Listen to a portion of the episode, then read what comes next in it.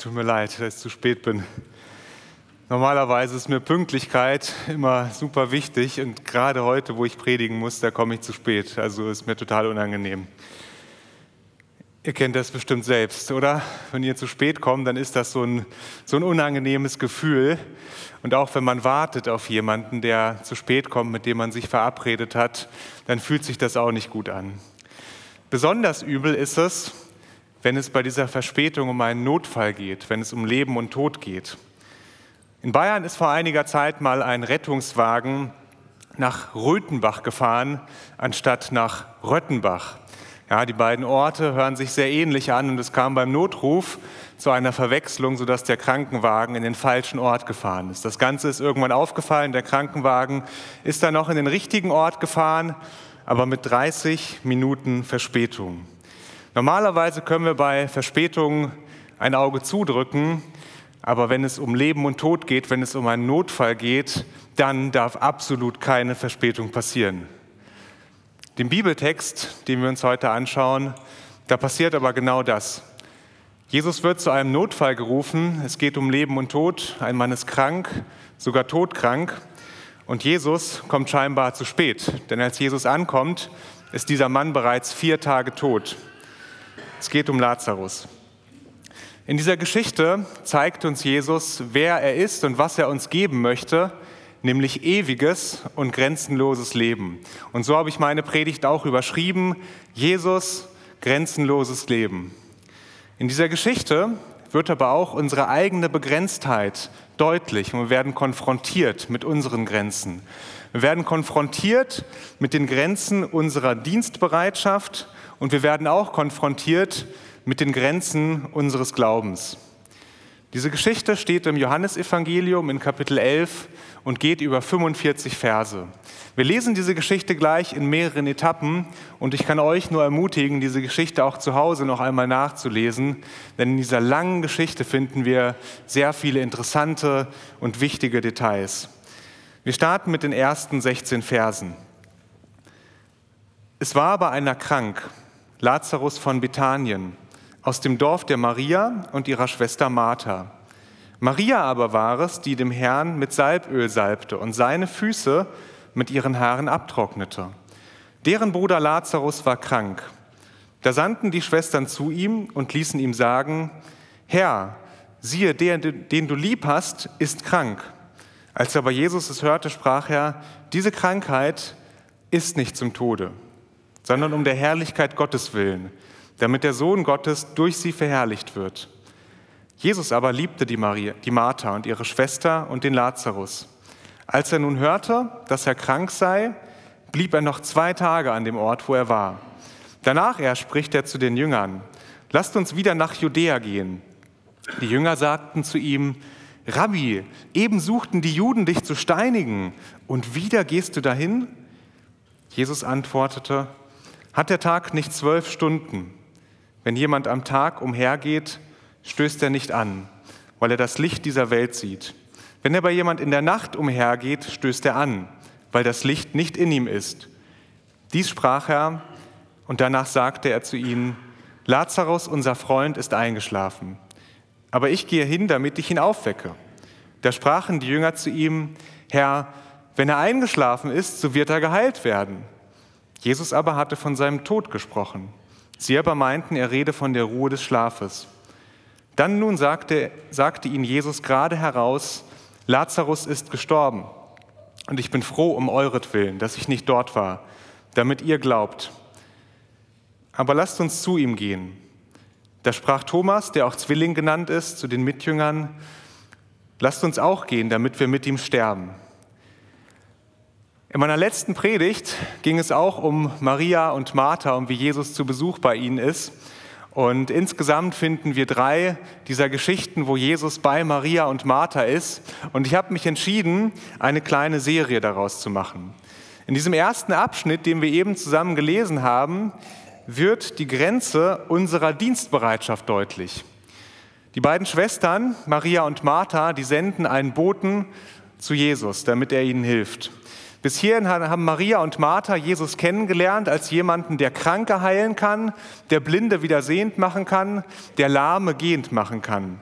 Die Schwestern wissen also, wenn ihnen jemand helfen kann, dann Jesus. Und Jesus macht doch erstmal Hoffnung. Er sagt, diese Krankheit ist nicht zum Tode. Ich kann mir vorstellen, dass der Bote, der bei Jesus war, dass diesem Boten äh, an dieser Stelle ein Stein vom Herzen gefallen ist und er sich schon überlegt hat, was, was kann ich jetzt Maria und Martha sagen? Ja, liebe Maria, liebe Martha, macht euch keine Sorgen, es wird nichts passieren. Jesus persönlich hat mir gesagt, dass diese Krankheit nicht zum Tode ist. Lazarus ist bald wieder wohlauf. Den Jüngern sagt Jesus zunächst, dass Lazarus schläft. Und die Jünger, die werten das als positives Zeichen. Ja, ihr kennt das, wenn man krank ist, wenn man erkältet ist, dann schläft man mehr, weil sich der Körper in dieser Zeit erholt.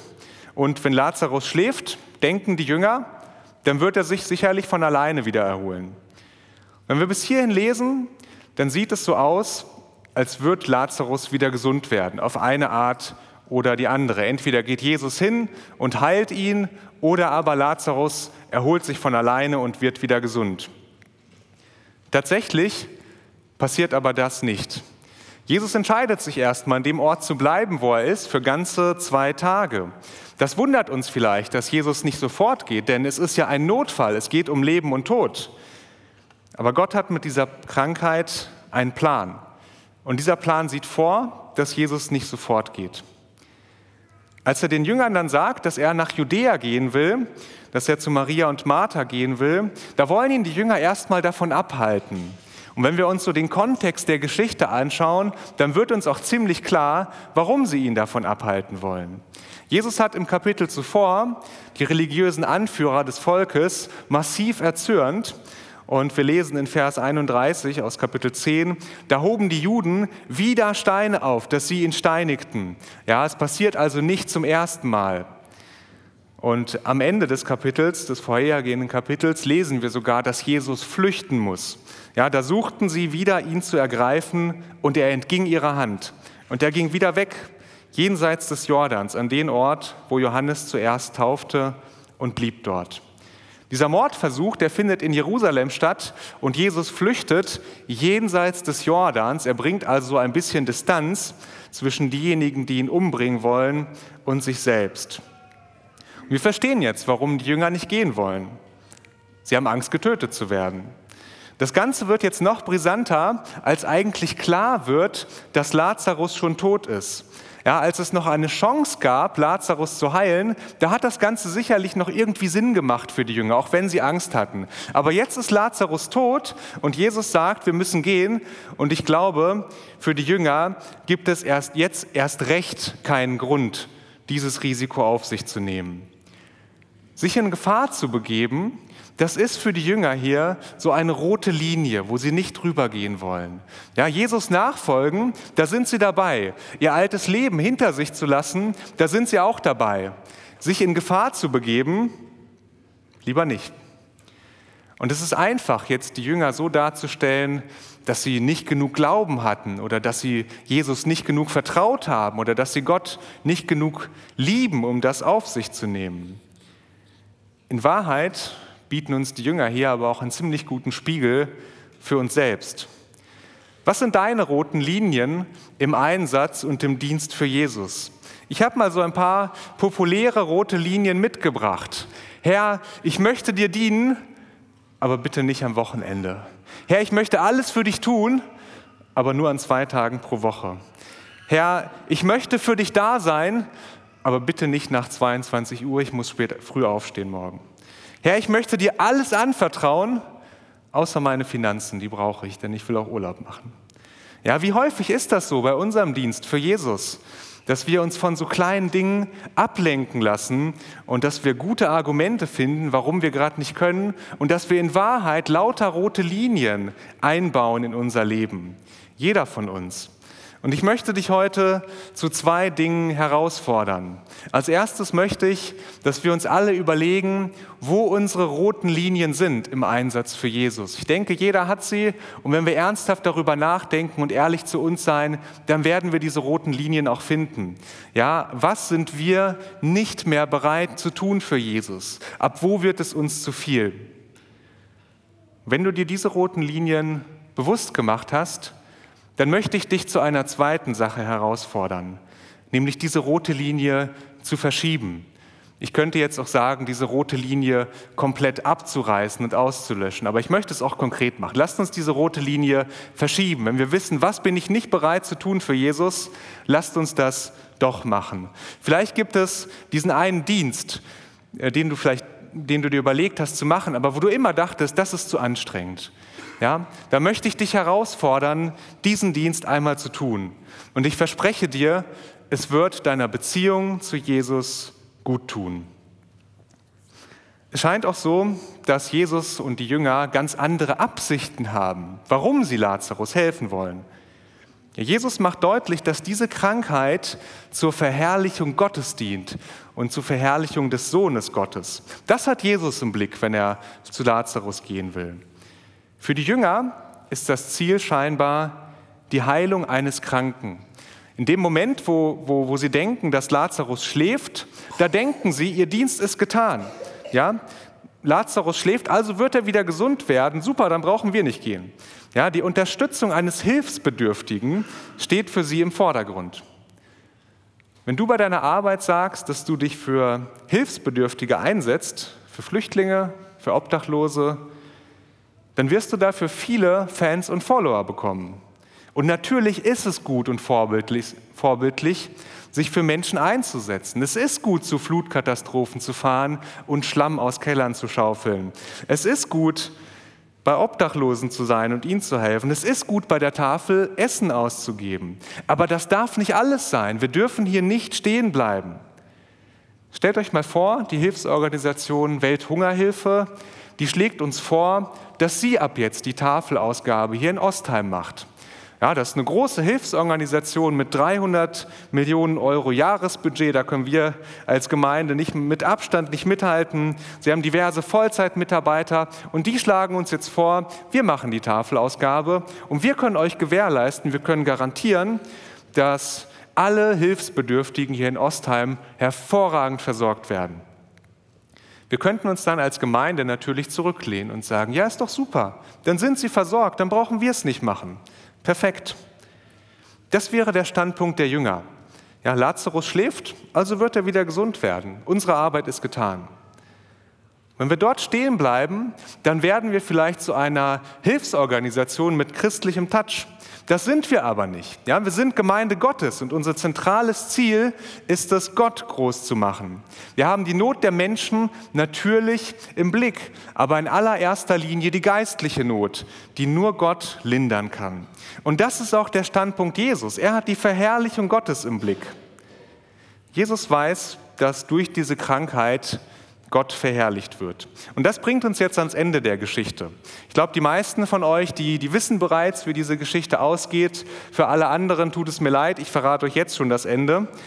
Jesus erweckt, äh, Lazarus stirbt und Jesus erweckt Lazarus dann von den Toten auf und Lazarus lebt weiter. Und wenn man diese Geschichte so liest, dann kann man denken, das ist die Verherrlichung, von der Jesus hier spricht. Dieses unglaubliche, dieses atemberaubende Wunder der Auferstehung. Aber wisst ihr was? Ich glaube, Gott wird hier durch, durch etwas anderes noch mehr verherrlicht. Wir lesen ganz am Ende der Geschichte von den Trauergästen, die bei Maria und Martha waren. Viele nun von den Juden, die zu Maria gekommen waren und sahen, was er getan hatte, glaubten an ihn. Menschen finden zu Jesus. Menschen beginnen zu glauben, dass Jesus der Sohn Gottes ist und ihnen ewiges Leben schenkt. Ja, Menschen machen Jesus zu ihrem ganz persönlichen Retter. Das ist Verherrlichung Gottes. Dass Lazarus von den Toten auferweckt wird, das ist absolut fantastisch. Aber ein paar Jahre später oder vielleicht auch ein paar Jahrzehnte später, da stirbt er trotzdem. Menschen, die zu Jesus finden, die werden ewig leben. Das ist also das noch größere Wunder, was hier geschieht. Und das ist auch das Wunder, was heutzutage geschieht. Das ist das Wunder, was letzte Woche jeden Tag geschehen ist. Und das ist das Wunder, was geschieht, wenn Gottes Wort wirkt. Menschen lassen ihr altes Leben hinter sich und beginnen ein neues Leben mit Jesus. Die Geschichte deckt bis hierhin die Grenze unserer Dienstbereitschaft auf, bei den Jüngern und auch bei uns. Jetzt geht Jesus nach Bethanien zu Maria und Martha und zeigt dort die Grenzen unseres Glaubens auf. Lasst uns weiterlesen.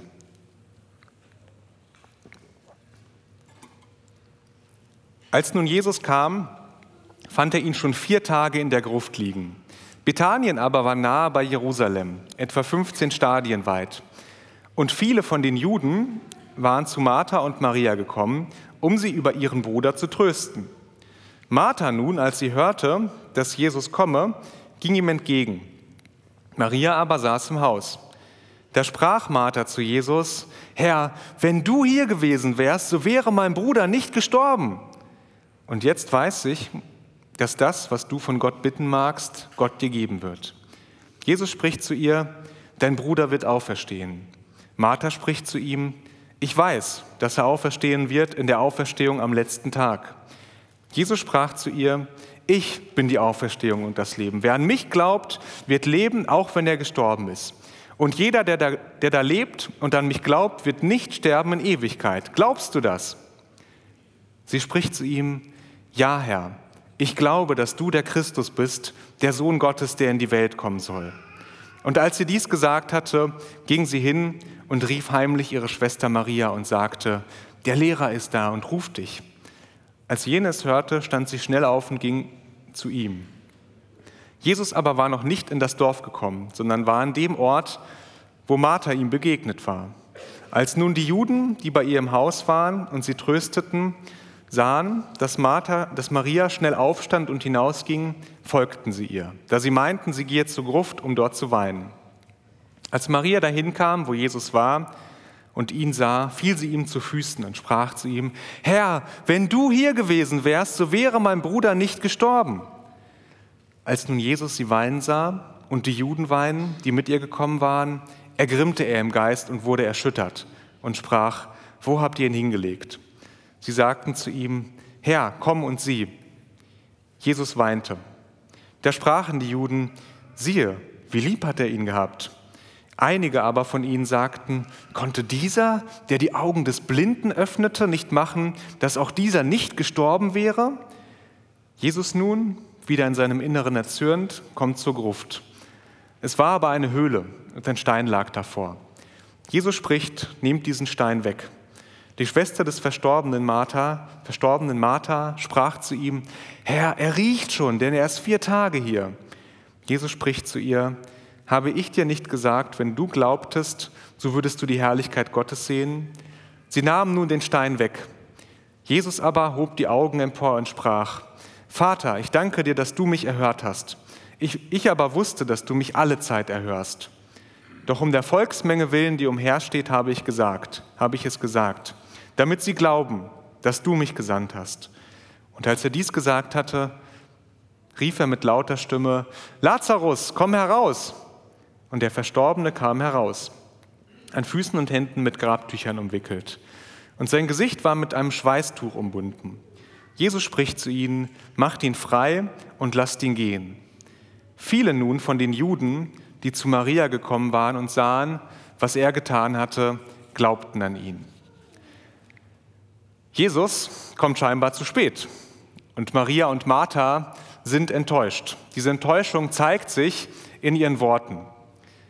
Was sie zu Jesus sagen, sagt aber gleichzeitig auch etwas über ihren Glauben aus.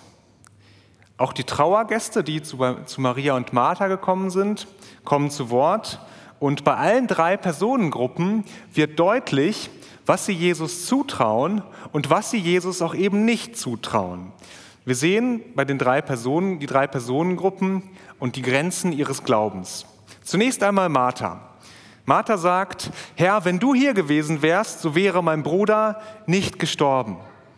Das klingt erstmal wie ein Vorwurf. Und jetzt weiß ich, dass was du von Gott bitten magst, Gott dir geben wird. Ja, gleichzeitig wird, wird es auch deutlich, dass sie doch irgendwie glaubt, dass Jesus die Situation noch retten kann.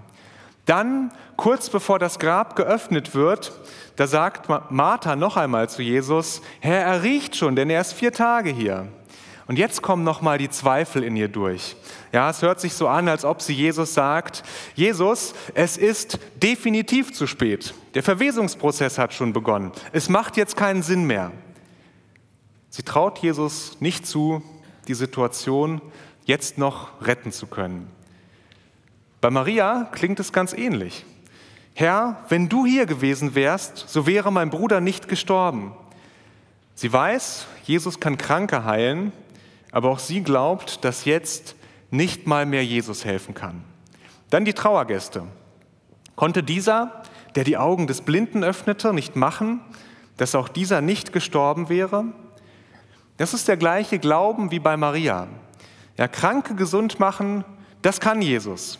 Aber Lazarus ist nicht mehr krank, Lazarus ist tot. Und, und da, so denken die Trauergäste, kann selbst Jesus nicht mehr helfen. In Summe sieht es so aus, dass alle drei Personengruppen, die hier anwesend sind und zu Wort kommen, nicht glauben, dass Jesus die Situation noch retten kann. Ab einem bestimmten Punkt, so glauben sie, da kann selbst Jesus nicht mehr helfen.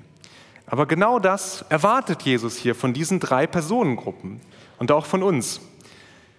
Als Jesus Marias Glauben sieht, da ergrimmt er im Geist und ist erschüttert.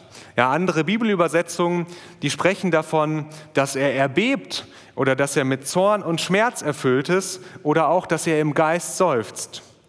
Und auch bei den Trauergästen reagiert Jesus ähnlich. Jesus ist erschüttert über den kleinen Glauben der Trauergäste und auch über den kleinen Glauben der Maria und der Martha. Jesus erwartet einen Glauben, Jesus erwartet einen Glauben, dass Gott auch in den ausweglosesten Situationen Wunder tut und die Situation noch zu etwas Gutem gebrauchen kann. Was heißt das für unser Leben? Wir kennen Situationen, wo wir für todkranke Menschen beten und wir kennen auch Geschichten und Situationen, wo Gott Wunder tut und Heilung schenkt. Wenn du solche Situationen und solche Geschichten nicht kennst, dann empfehle ich dir zum Gebetsgottesdienst zu kommen, denn dort werden solche Geschichten weitergegeben. Wir kennen aber auch Situationen, wo Gott andere Pläne hat und keine Heilung schenkt. Ich glaube nicht, dass wir von Gott verlangen können, dass er Menschen, die gerade gestorben sind, wieder lebendig macht und auferweckt, so wie bei Lazarus. Gott könnte das, oder? Er ist Gott, er ist allmächtig. Aber ich glaube nicht, dass, dass wir so etwas von Gott verlangen können. Was wir auf jeden Fall von Gott verlangen und auch erwarten können, ist, dass er trostlose und ausweglose Situationen nutzen kann, um sich selbst zu verherrlichen und etwas Gutes daraus entstehen zu lassen. Und an dieser Stelle sind wir gefragt. Die Frage, die wir uns stellen müssen, die Frage, die du dir stellen musst, glaube ich genug, um Gottes Herrlichkeit zu sehen, auch in Situationen des Leids? Wisst ihr, ich war schon mal in einer ganz ähnlichen Situation wie Maria und Martha. Bevor ich meine Frau Nina geheiratet habe, da war ich schon mal verheiratet. In der Verlobungszeit hat meine damalige Verlobte Jenny erfahren, dass sie Krebs hat. Diese Diagnose, die schmettert dich zu Boden.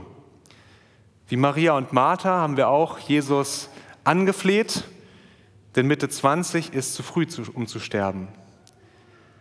Jenny hat zwei Jahre lang gegen die Krankheit gekämpft. Wir haben zwei Jahre lang gebetet, aber am Ende hat sie den Kampf verloren. Im Juli 2016 ist Jenny im Alter von 27 Jahren gestorben. Wir haben gebetet, aber Gott hatte andere Pläne. Habe ich in dieser Situation genug geglaubt, um Gottes Herrlichkeit zu sehen? Ich habe meine Frau zwei Jahre lang sterben sehen. Sie ist in meinen Armen gestorben. Das war alles andere als herrlich. Von Gottes Herrlichkeit war für mich erstmal absolut keine Spur. Ich war nach ihrem Tod eine Woche wandern und bin an den meisten Tagen weinend durch den Wald gegangen. Sieben Jahre später also heute, erkenne ich aber Gottes Handschrift sehr deutlich in diesen Ereignissen. Während der Krankheit hat sich Jenny zu Gott bekehrt und wurde getauft. Sie hat ewiges Leben gefunden. Während der Krankheit hat Gott mir gezeigt, dass fast alles auf dieser Welt verzichtbar ist. In den letzten Monaten der Krankheit musste ich Jenny fast rund um die Uhr pflegen. Ich musste also meine ganze Kraft, Zeit und Energie in den Dienst an einen anderen Menschen investieren. In dieser Zeit habe ich gelernt, was Dienst bedeutet. Das war eine harte Lehre, aber auch eine sehr deutliche. Mein Traum, eine Familie zu haben mit Kindern, hat Gott mir nach all dem Leid trotzdem erfüllt. Der Herr hat mir viel genommen, der Herr hat mir noch mehr gegeben, gelobt sei Gott.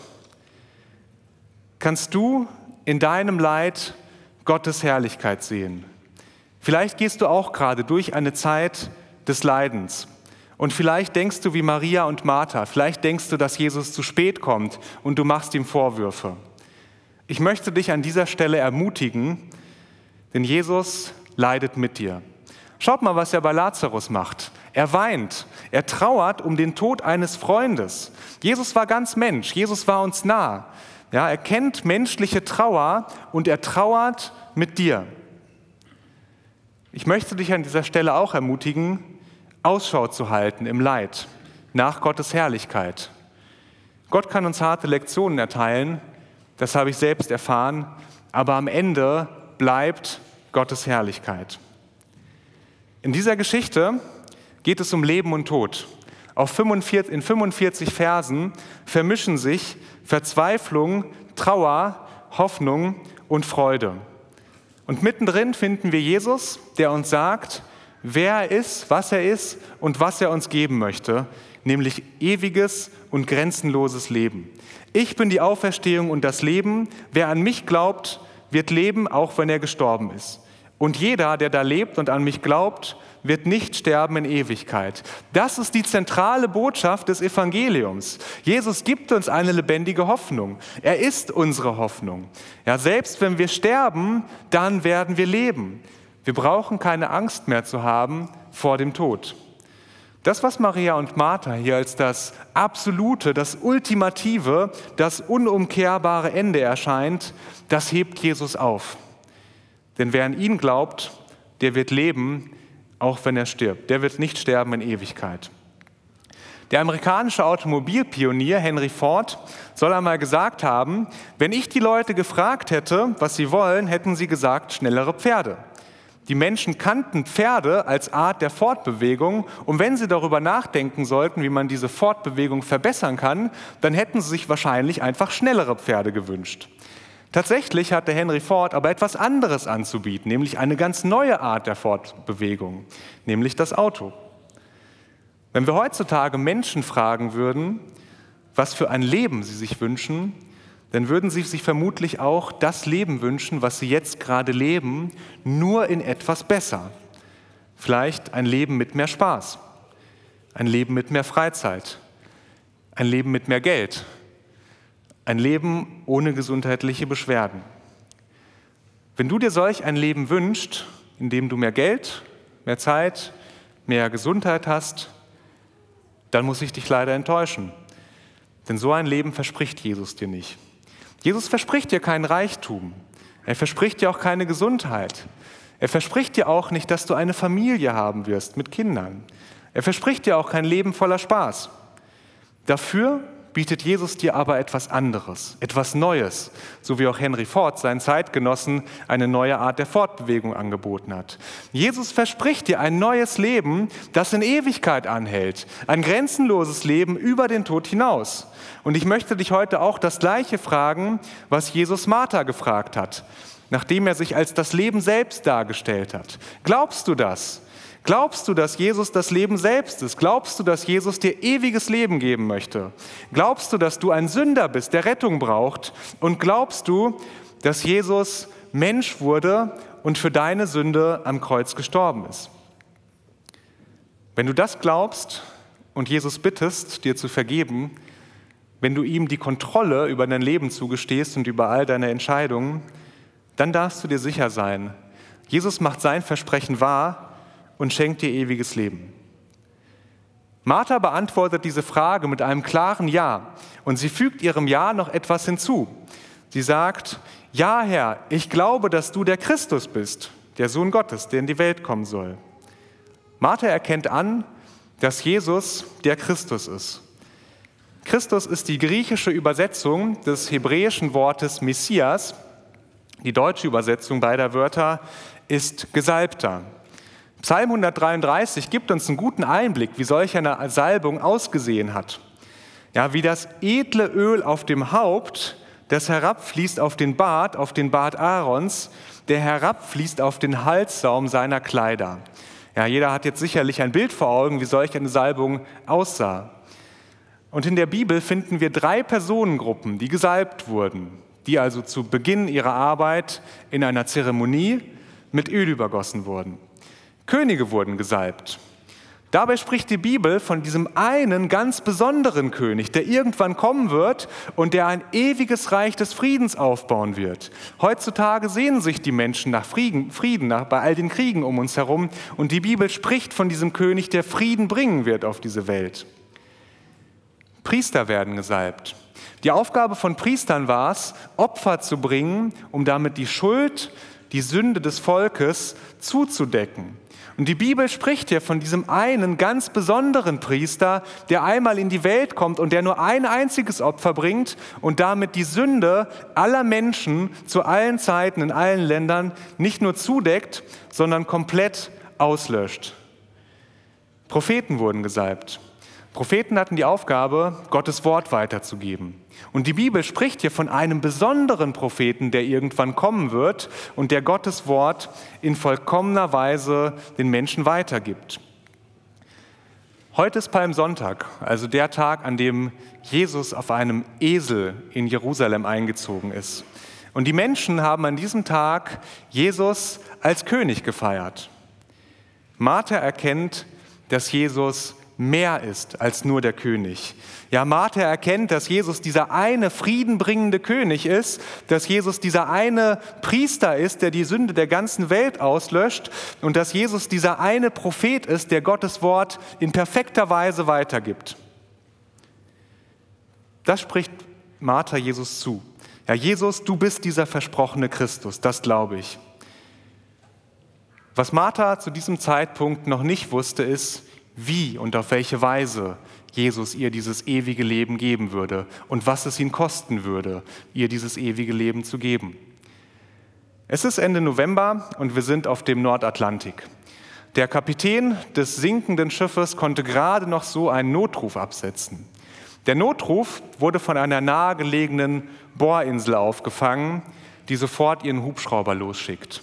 Nach einiger Zeit kommt der Hubschrauber in das Gebiet, wo die zwölf Passagiere des Schiffes nun schon einige Zeit im eiskalten Wasser treiben. Der Hubschrauber ist viel zu schlecht ausgerüstet für solch eine Rettungsaktion, sodass er ein einfaches Seil hinunterlässt. Von den zwölf Menschen, die im Wasser treiben, ist es alleine ein junger Mann, der noch genug Kraft hat, um das Seil zu greifen.